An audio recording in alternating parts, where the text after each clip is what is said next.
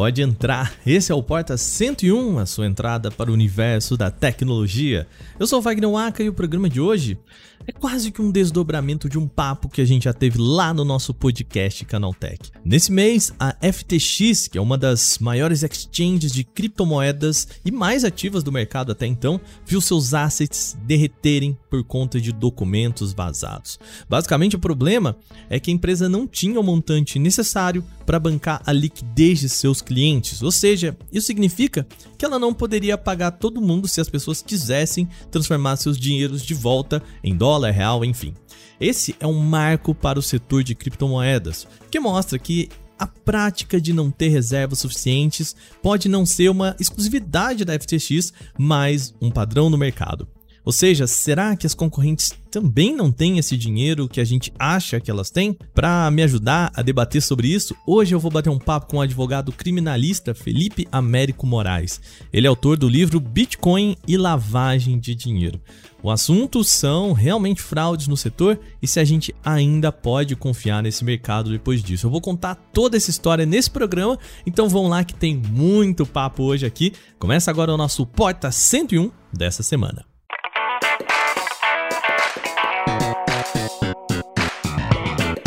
Olá, seja bem-vindo e bem-vinda ao Porta 101. Esse é o nosso podcast semanal no qual a gente mergulha em um tema específico do universo da tecnologia. Se você está em busca de notícias diárias, também em podcasts, fique tranquilo, a gente tem o nosso podcast Canaltech lá no nosso outro feed. De terça a sábado, a partir das 7 horas da manhã, a gente tem os temas mais importantes do seu dia direto lá no feed. E de domingo, para quem curte também entretenimento, cultura pop, a gente tem o nosso Vale, o Play, o nosso podcast de entretenimento e cultura pop também. Segue lá, vou deixar os links aqui na descrição desse podcast, tá? Outro recado rápido é para você fã do Canaltech, que também pode participar do nosso clube exclusivo para quem gosta da gente de verdade. É o nosso clube de canais lá no YouTube.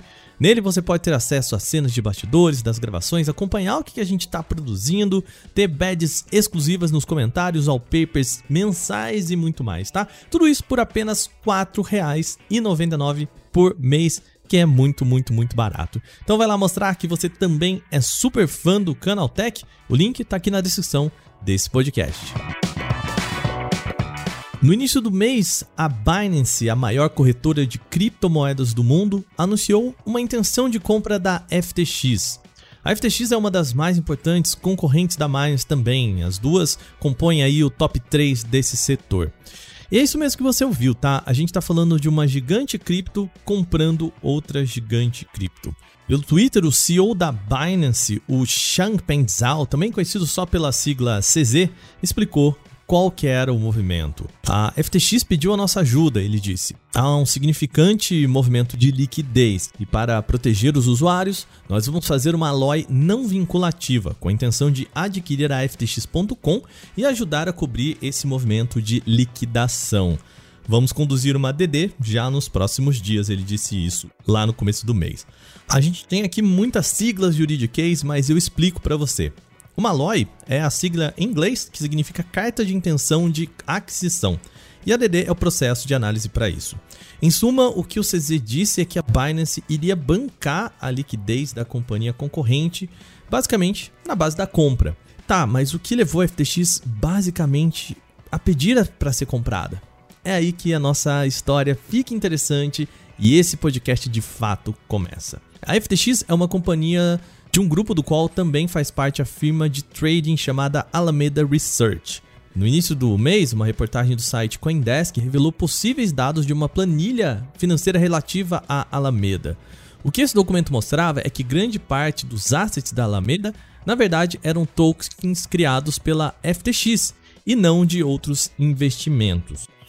Em uma comparação meio besta, seria como se grande parte do que a Alameda anunciava como capital para os seus clientes fosse dinheiro impresso pela própria Alameda.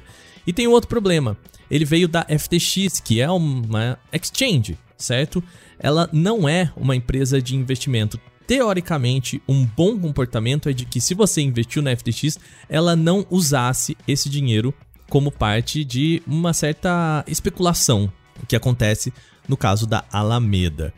Em suma, Isso criou nos clientes um medo de que a FTX não tivesse capacidade de bancar os seus tokens e criou uma fuga de clientes. Ou seja, as pessoas passaram a transformar os seus FTTs, que são os tokens da FTX, é a criptomoeda da FTX, em outras moedas. Esse processo de vender os seus assets e transformá-lo em dinheiro real é o que a gente chama de liquidez de investimento, certo?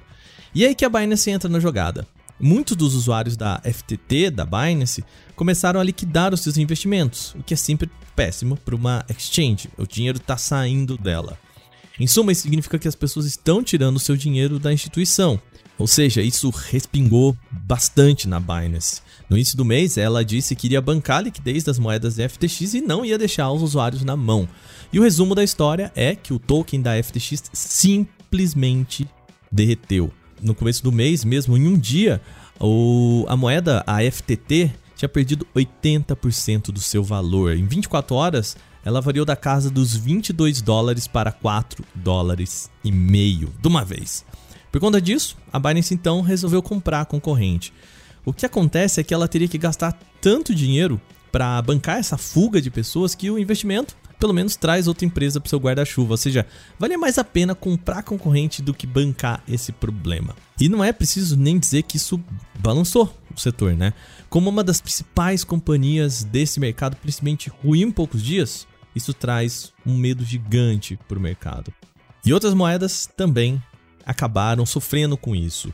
O Bitcoin, por exemplo, teve queda forte lá no mesmo dia, caindo em 12%. O Ethereum foi negociado em forte baixa, uma redução de 18% em média. Segundo o site CoinMarketCap, no dia 8, que foi quando todo esse imbróglio aconteceu, o mercado todo teve queda na casa de 13% em 24 horas.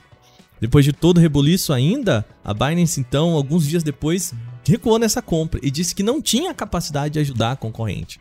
Com isso, a FTX estaria sozinha, o que basicamente resultou no fim da força que a empresa e a moeda tinham. Bom, eu comecei esse papo falando da Binance exatamente porque agora os olhos estão voltados para a gigante do setor financeiro. Isso é, se a FTX não tinha dinheiro para garantir a liquidez e a Binance também não teve a capacidade de bancar isso, então qual que é o real poder desse mercado? Será que as companhias estão mentindo ou escondendo seus números de modo inflado? Para conversar sobre esse blog todo, eu convidei o advogado criminalista Felipe Américo Moraes, autor do livro Bitcoin e Lavagem de Dinheiro, para bater um papo comigo agora aqui no Porta 101. Vamos lá!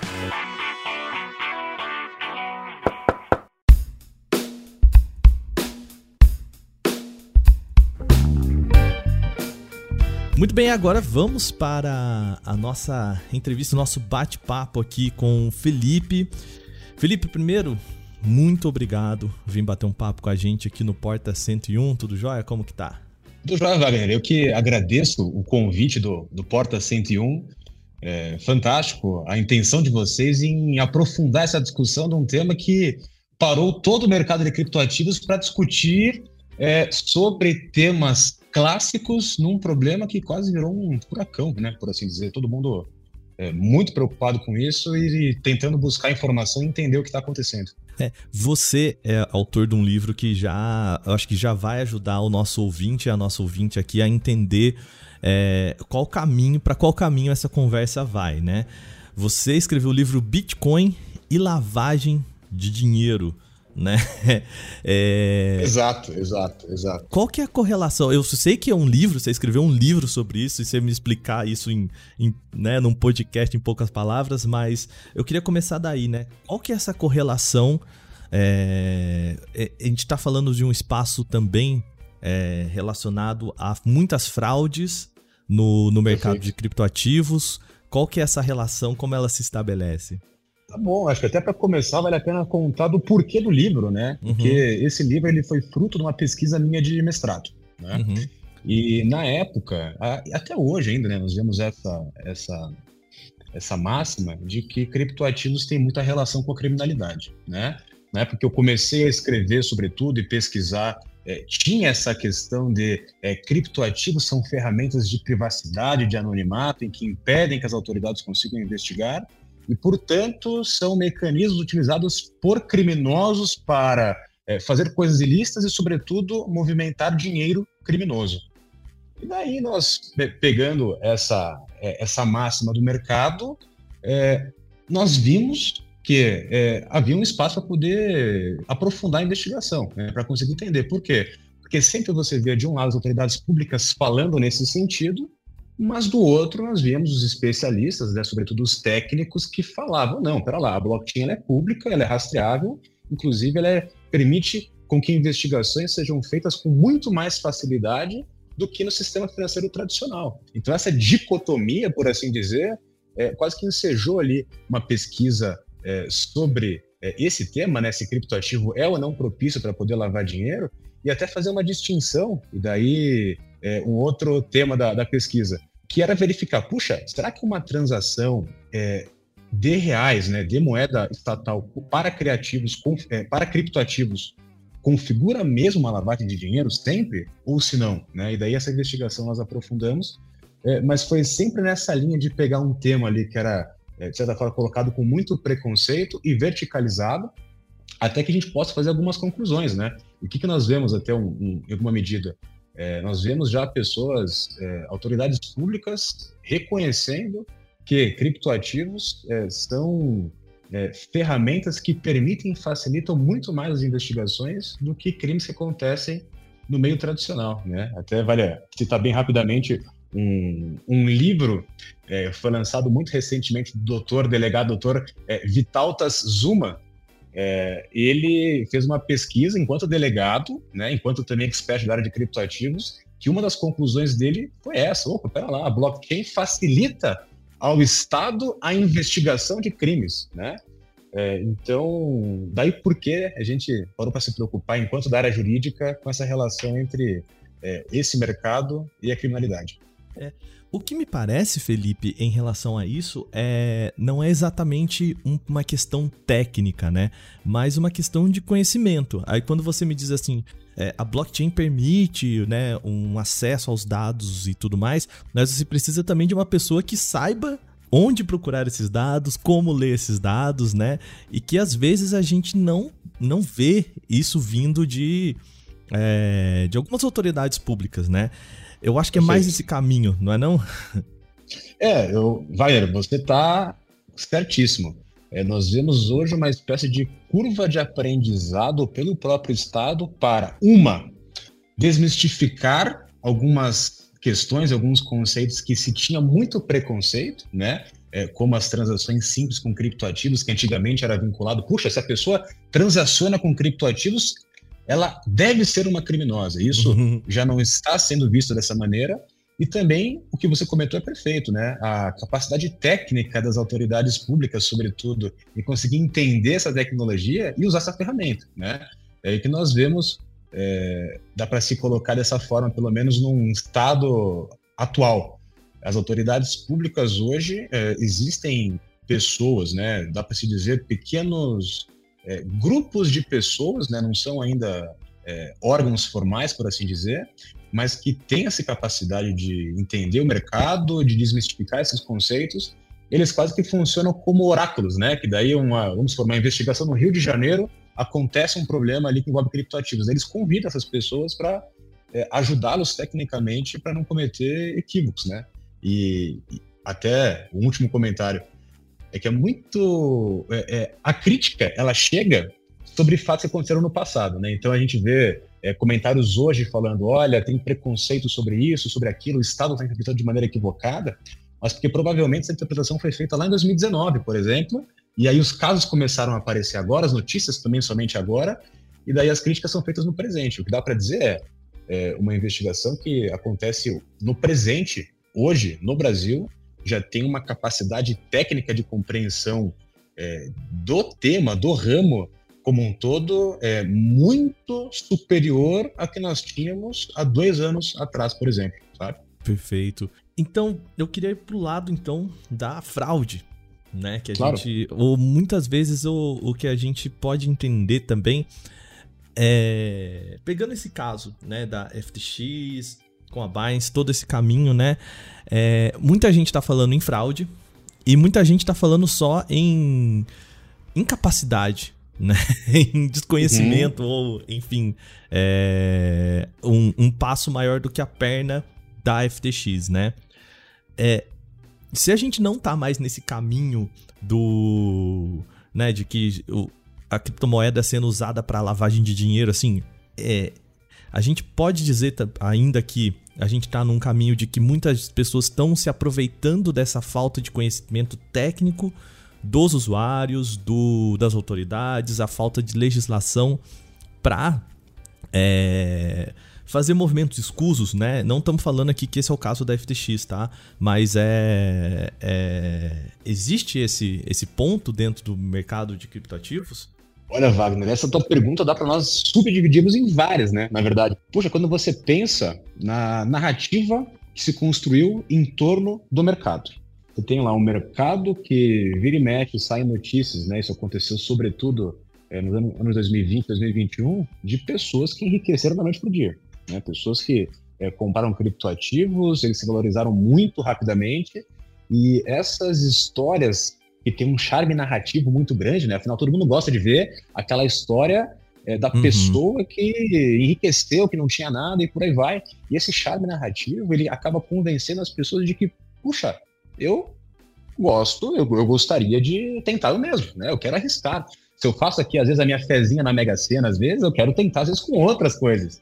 E essa, e essa intenção das pessoas em quererem, é, talvez, não perder a oportunidade do século, né, que a gente chama o mercado é, internacional de FOMO. O né, cavalo arriado, né?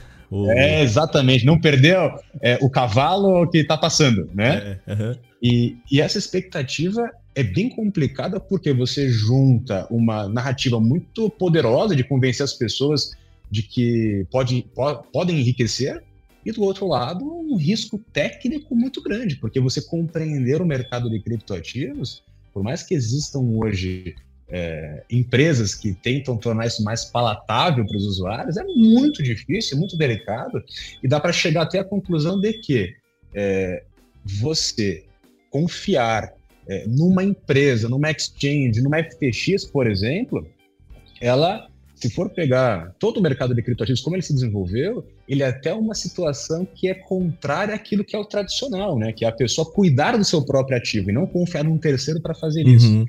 Então, é lógico, você vê um mercado em que as pessoas querem entrar, você vê uma compreensão técnica é, muito alta para se conseguir fazer isso com segurança, e nesse meio termo você vê algumas empresas, e vou colocar lícitas, né? Lícitas, legítimas, que querem oferecer um serviço para os usuários para poder facilitar essa interação, lucrar desse ambiente, mas que num ambiente ainda que não tem regulação, as regras não estão claras, você tem um risco enorme e, sobretudo, um risco da intermediação, né? não é um risco do próprio ativo. Né? É, e isso eu estou falando num contexto legítimo, que saindo os, com, os contextos ilegítimos né, que tem ah, os golpes financeiros, as pirâmides financeiras, as pessoas que é, prometem rentabilidade para os outros e que usam o nome do, desse mercado, né, e mancham principalmente o nome desse mercado, né, é, comprometem a idoneidade das pessoas que estão trabalhando de maneira séria com essa tecnologia e aplicam golpes. Né? Então, você tem um, um contexto, um problema sério no presente hoje, é, que dá para se dizer, casos de pirâmides financeiras, e esse caso da FTX, é, é, é, é, quase um período histórico, um marco que nós vamos vendo para nós conseguirmos é, parar é, discutir, entender a seriedade, porque nós precisamos de uma regulação sobre isso, né, e da importância sobre isso, para que a gente consiga avançar de maneira muito mais é, correta e segura, por assim dizer. Uhum. Ah, no caso específico da, da FTX com a Binance, né, a gente acabou de falar aqui no nosso programa, explicamos, né, esse esse imbróglio, né? E mesmo com a explicação, já, já recebemos e-mails de ouvintes e de pessoal falando no Canaltech que tem dificuldade de entender do que se trata, né? Exatamente porque a, a gente está falando ali do, entre muitas aspas, né, do back-end da empresa, né? A gente tá falando do que a empresa não mostra, né? Que é, ah, a FTX falava: não, gente, fica tranquilo que a gente tem capacidade, né? A gente não produziu mais moeda do que a gente tem capacidade, e de repente o que se mostra é o contrário, né?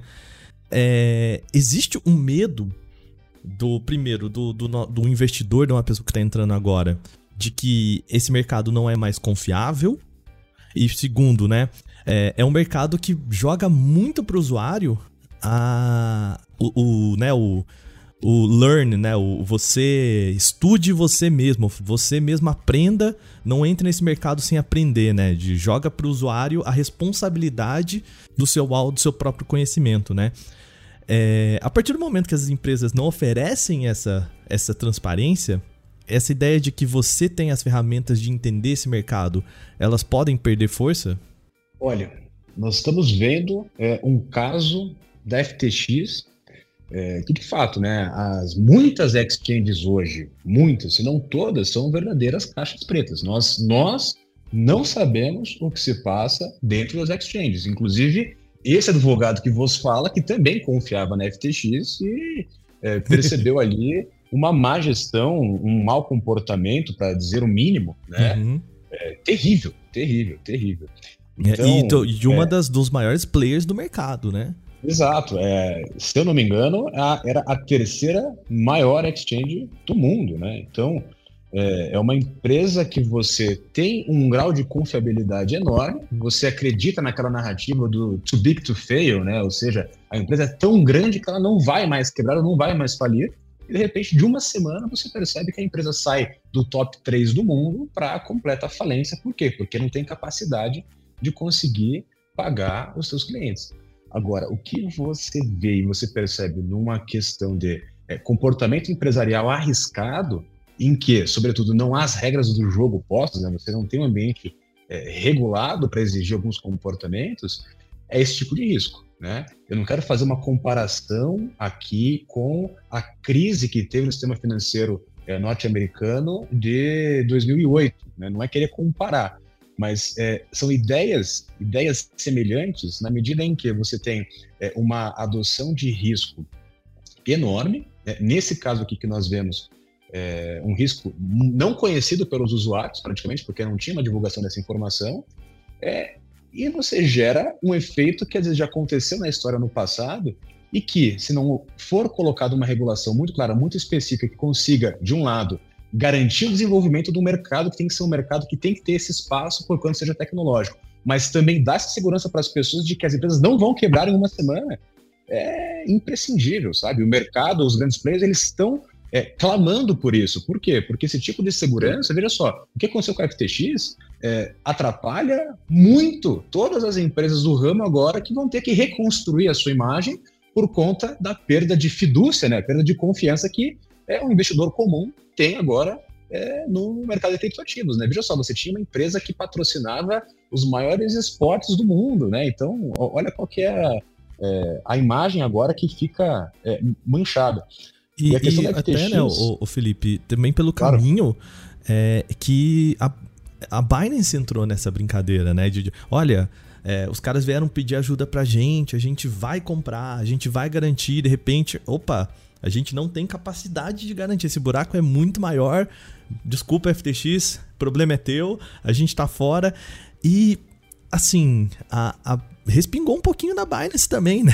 assim, não dá pra dizer. É. Assim, é, esse evento, lógico que muitas pessoas foram lesadas, mas vai ser um evento que no longo prazo tende a ser é, um marco de um evento ca é, catastrófico que vai gerar efeitos positivos. Né? As pessoas vão começar a pensar na importância sobre, sobre isso, inclusive é, o projeto de lei brasileiro, que em certa medida tem condições de poder evitar esse risco do que aconteceu é, com a FTX se a empresa fosse brasileira, né? existe essa, essa ideia de previsão legal, eu posso até falar sobre isso um pouco mais na sequência. Claro, claro. Mas ele estava estagnado, né? A, a, e agora foi colocado em votação e, e, e, voltou a tramitar, por assim dizer. Então, o que você percebe é uh, o mercado todo ele está, pelo menos os grandes players, preocupados é, em criar um ambiente que permita ao investidor maior segurança para que o mercado possa se desenvolver, para que os institucionais possam abraçar com mais tranquilidade e isso é, seguir caminhando. Agora, a questão da Binance que você comentou, Wagner, é delicado porque é, a FTX ela estava com um problema. Não foi a Binance que criou esse problema para a FTX. Perfeito. É Mas se fosse eu tweetando, se fosse o canal Tech tweetando, eu não sei se teria, e eu penso que não, o mesmo efeito do que o CEO da Binance tweetando e declarando ali que a FTX não teria capacidade de manter a solvência com os seus clientes, né? O grande problema é isso. É, olha só, a FTX aqui fez um token chamado FTT e que se as pessoas todas quiserem converter os seus FTTs para dólares, eles não vão conseguir, porque a empresa não tem como solver isso. Uhum. Tá, tudo bem, né? É, esse é um risco que é tomado pelo mercado. Em Aí tese, também um banco é também coisa. Não, em tese, um banco também não tem, né? Se todo exato. mundo quiser tirar o dinheiro do banco, em tese um banco quebra. Né? Exato, exato. Então, e, e é esse que é o ponto principal. É, eu não uhum. quero dizer que tem que ser a mesma coisa ou que é a mesma coisa, mas é, os bancos operam naquela situação de reserva fracionária, ou seja, se você deposita o teu dinheiro lá, é, o banco não vai manter a custódia de 100% dos seus valores no banco, ele vai fazer produtos financeiros com isso, inclusive empréstimos, né? E da grande questão da FTX foi fazer um empréstimo. Puxa, mas os bancos fazem empréstimo.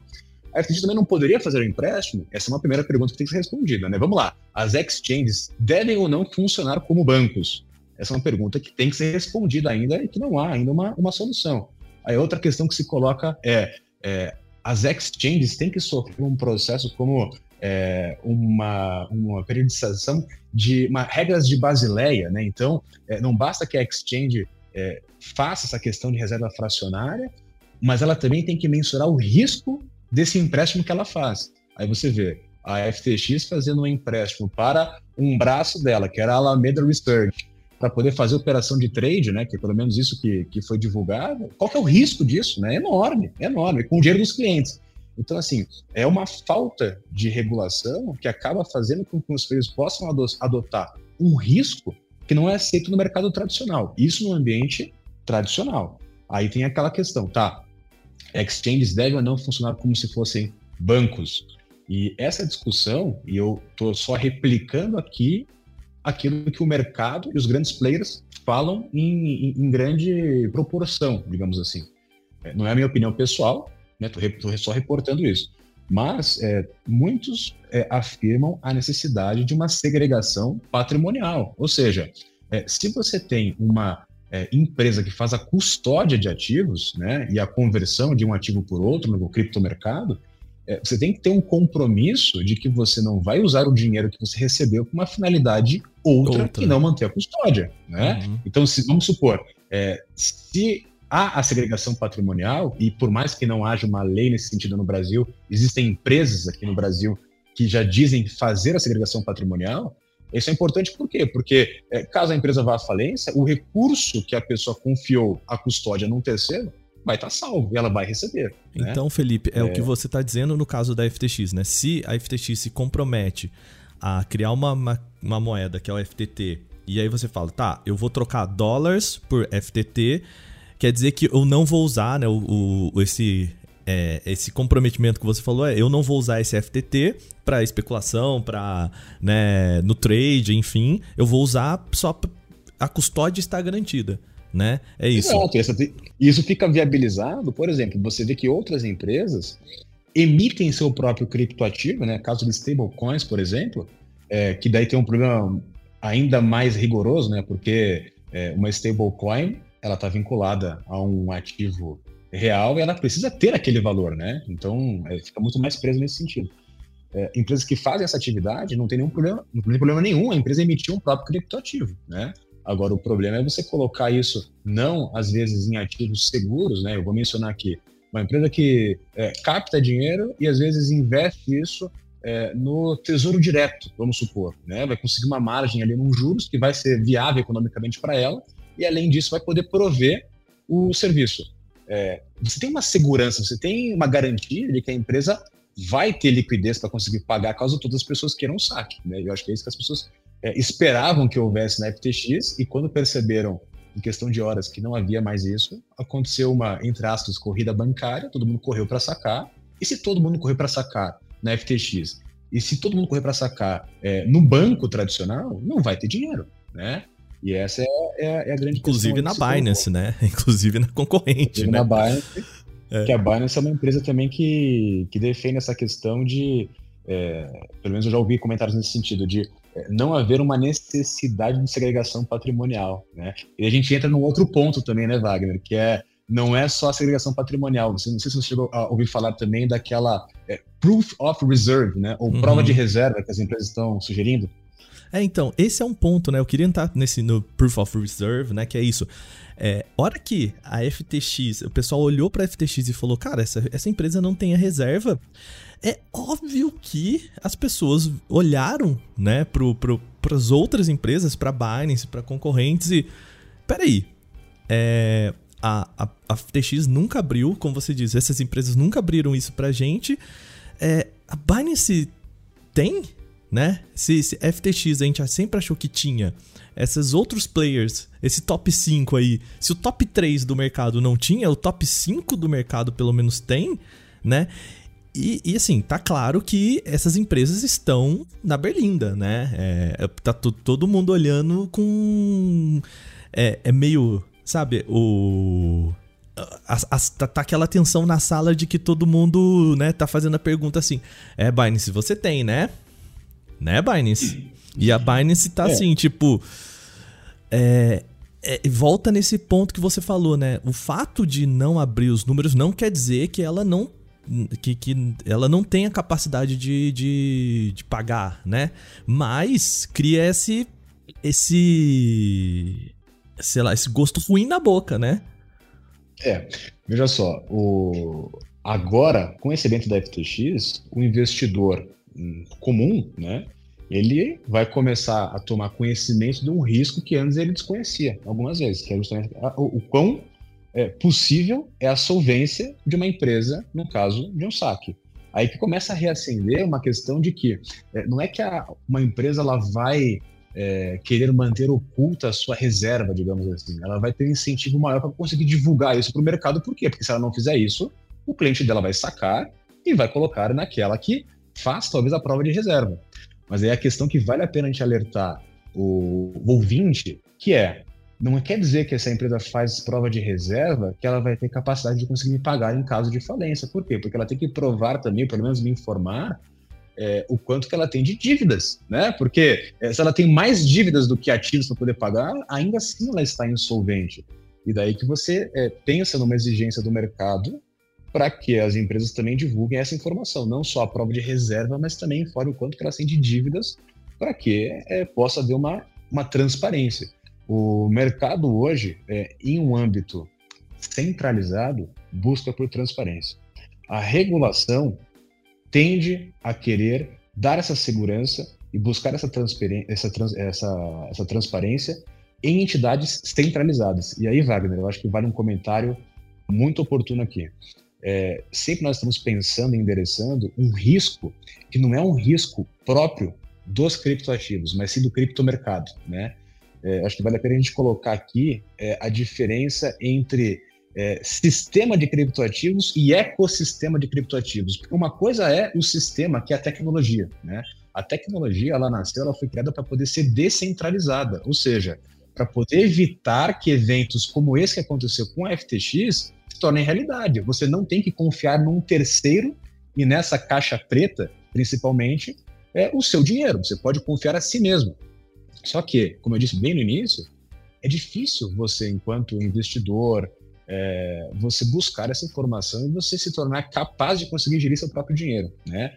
É, e dentro desse contexto de dificuldades é que surgem essas empresas que vão recentralizar os criptoativos, né? Trazer de novo essa, essa centralização para falar, olha, não confie em bancos, mas confie em nós aqui, empresas que fazem a gestão de criptoativos. E daí acaba sendo quase que uma escolha de Sofia para o usuário que vai falar, puxa, eu não tenho condições aqui de, é, de me arriscar tendo que cuidar das minhas chaves privadas, é, das minhas senhas e ter o risco de perder todos os meus fundos caso eu faça ah, alguma, algum erro aqui. Então eu prefiro deixar no exchange. Então essa dificuldade com essa facilidade é, em contraposição pela centralização é o que é o que agora vai cair, é, vai, vai fazer cair na realidade para todas as pessoas falar, puxa, era isso então que no início queria o ambiente cripto? Era a descentralização? É para isso que serve então? E talvez agora eu penso que pode surgir uma tendência das pessoas, é, talvez em três linhas, né?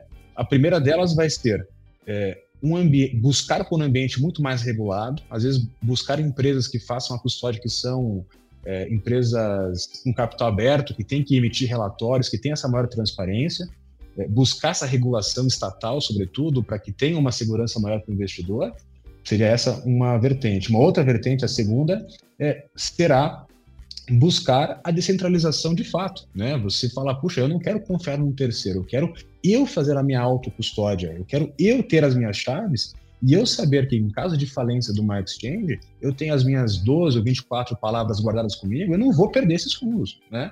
É, ou então, uma terceira vertente, e essa também que eu acredito bastante, é um incentivo maior também para o mercado descentralizado é, crescer, né? É, não só na autocustódia, mas também você pensar em DAOs, você pensar em códigos computacionais que conseguem oferecer os mesmos serviços que uma exchange é, centralizada oferece, né?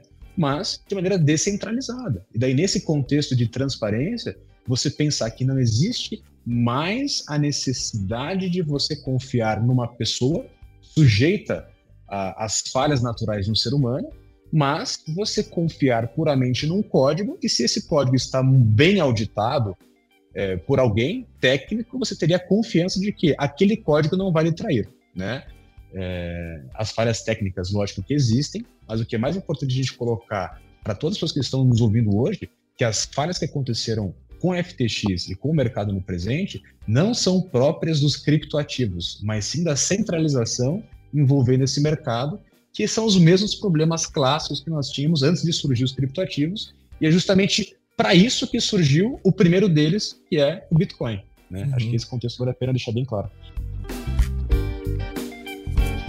Felipe, uh, o que a gente está falando aqui é são duas opções, né? Ou a gente confia em um código que possa fazer essa segurança para a gente, ou a gente confia num governo que vá regular esse mercado, né? É, ou a gente confia nas empresas, né? Eu acho que assim, o, o que me parece é que a confiança nessas empresas de forma é, velada, como a gente tem feito, está em xeque, né? Queria falar um pouquinho sobre a questão da regulamentação. Você chegou a tangenciar, mas uma discussão que surgiu lá nos Estados Unidos, né, é, seria essa regulamentação vai transformar a criptomoeda no quê?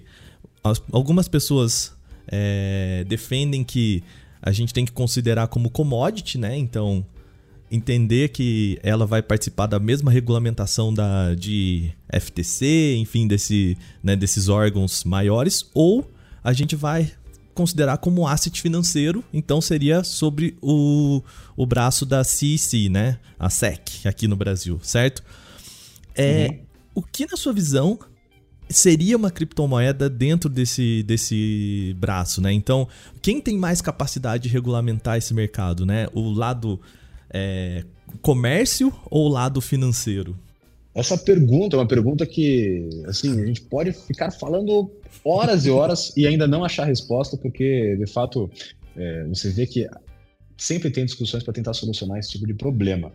É, o que, que a gente pode tentar entender hoje? É, muito do mercado de criptoativos está é, tentando trazer uma narrativa tecnológica para uma situação fática que já existia no passado.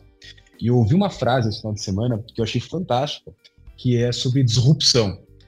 Que era mais ou menos da seguinte maneira: é uma disrupção tecno tecnológica não necessariamente vai ser uma disrupção jurídica.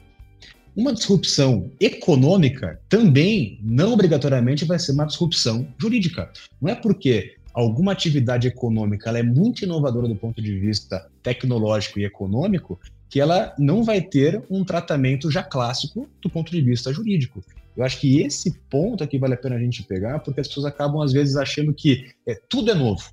E se tudo é novo, tem que ter uma nova regulação. Só que na prática nem tudo é novo. Tá? A gente fala em tokenização, às vezes, de algumas coisas, é, que é um nome novo, dado por uma situação que já existia no passado e que, na verdade, na prática, acaba tendo um valor mobiliário, por exemplo, sabe? Então, assim, o que nós temos que ver não é o ativo, não é a tecnologia, mas sim aquilo que ele se predispõe a fazer com o mundo real.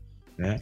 É, me parece, assim, que o caso do Bitcoin, enquanto criptomoeda, é, todas as características que se apresentam até então é de commodity. Né? Então, é, não existe ali uma ideia de você comprar um Bitcoin e participar do lucro de alguma atividade financeira.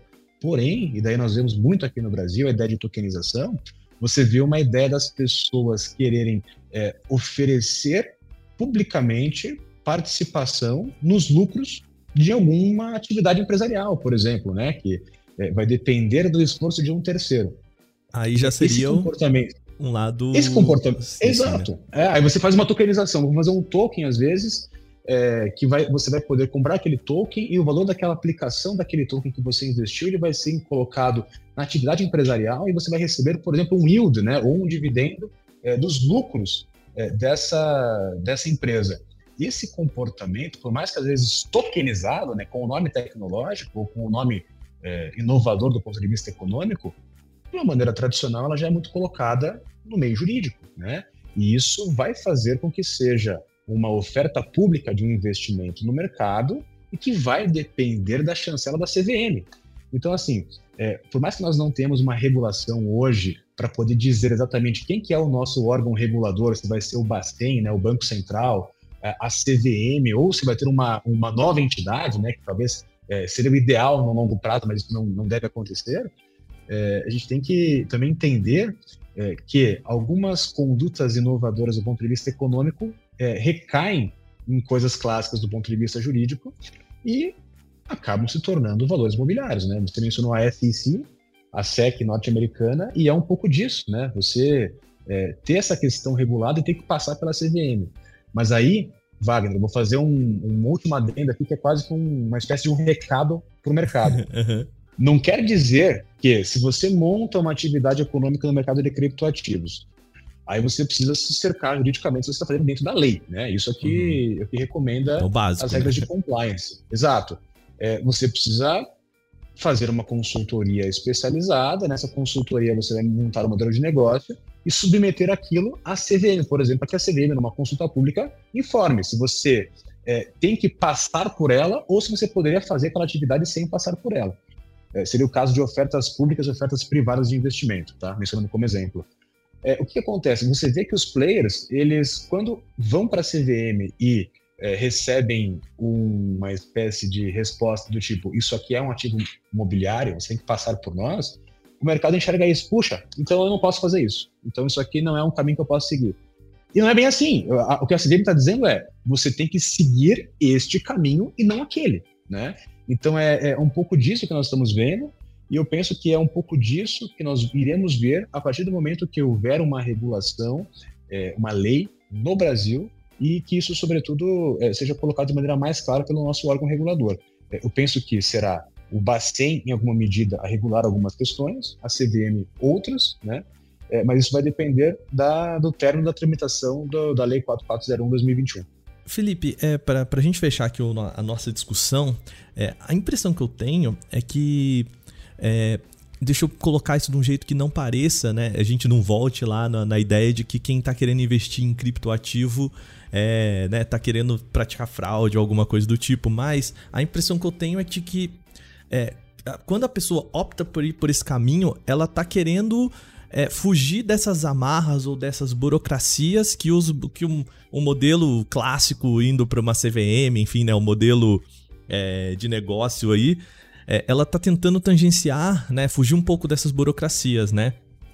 E o que a gente tá vendo, e, e aí vem minha pergunta, né? O, é de que cada vez mais a gente tem uma regulamentação desse setor, exatamente por conta desses pontos, né? E aí, um, o que que eu quero dizer para você? O que que eu quero te perguntar? Primeiro, você acha que o caminho natural daqui para frente é a regulamentação? E segundo, é, a regulamentação ela não afastaria esses investidores que estavam optando por esse caminho exatamente para fugir um pouco, né, para escapar de toda a burocracia necessária que a gente tem diante de uma regulamentação? Vamos lá.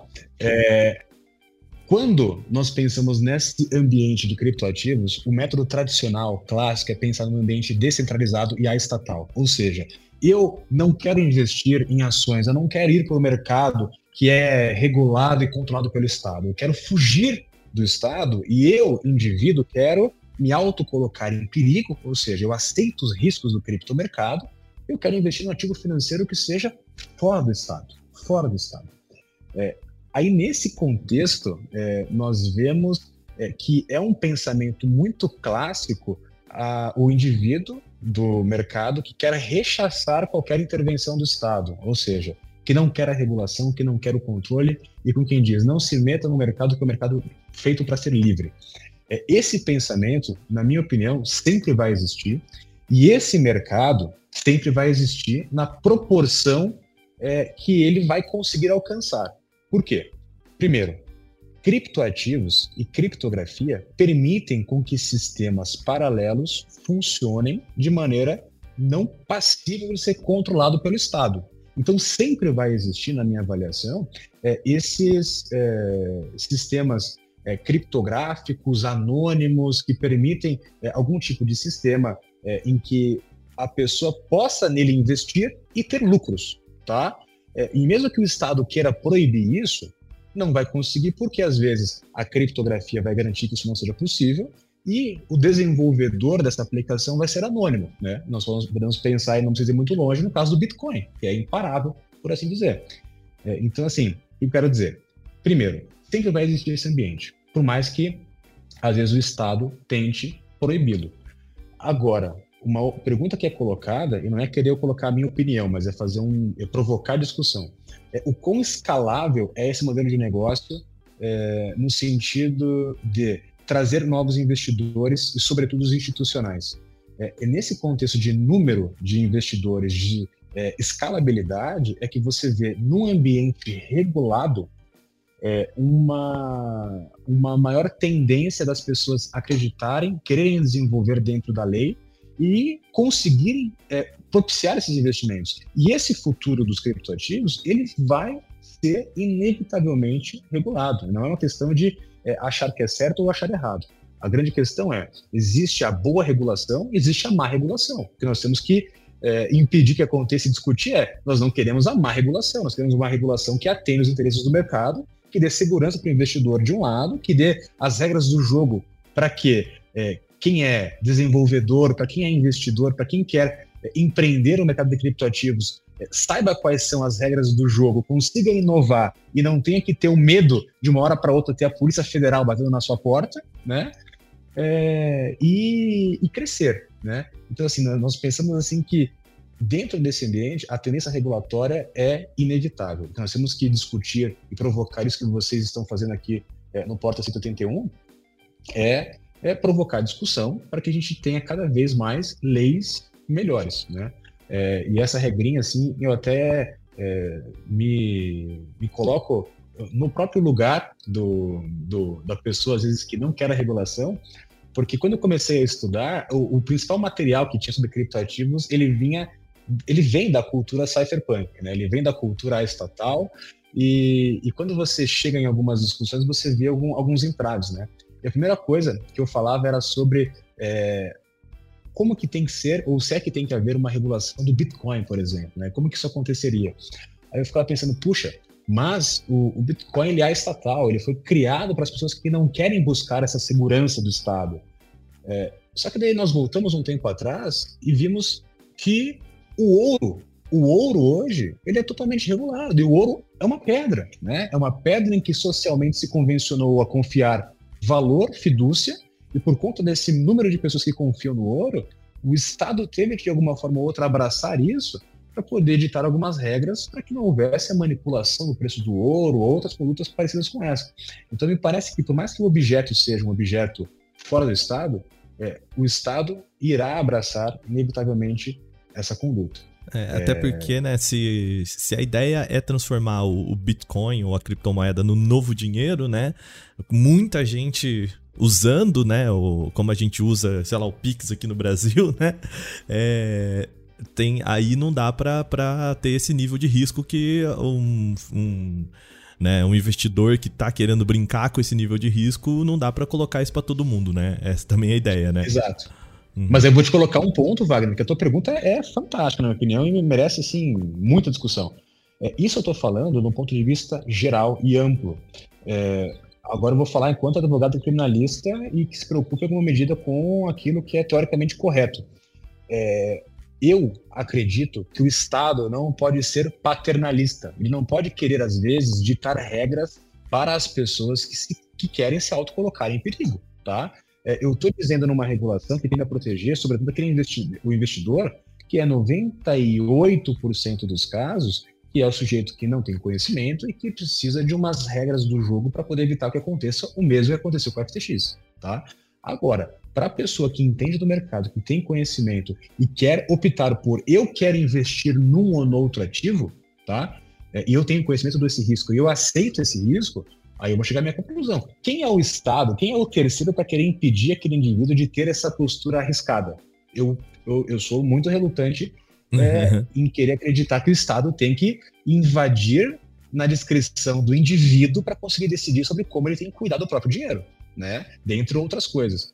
Então, essa ponderação eu acho muito valiosa e eu tenho que fazer essa, esse, esse, disclaimer, por assim dizer, porque é, a gente fala no aspecto macro, né? Porque eu imagino que o seu público também, a maioria deles seja o pessoal que pode ter até perdido dinheiro no FTX, né? Então a gente tem que falar sobre essa regulação.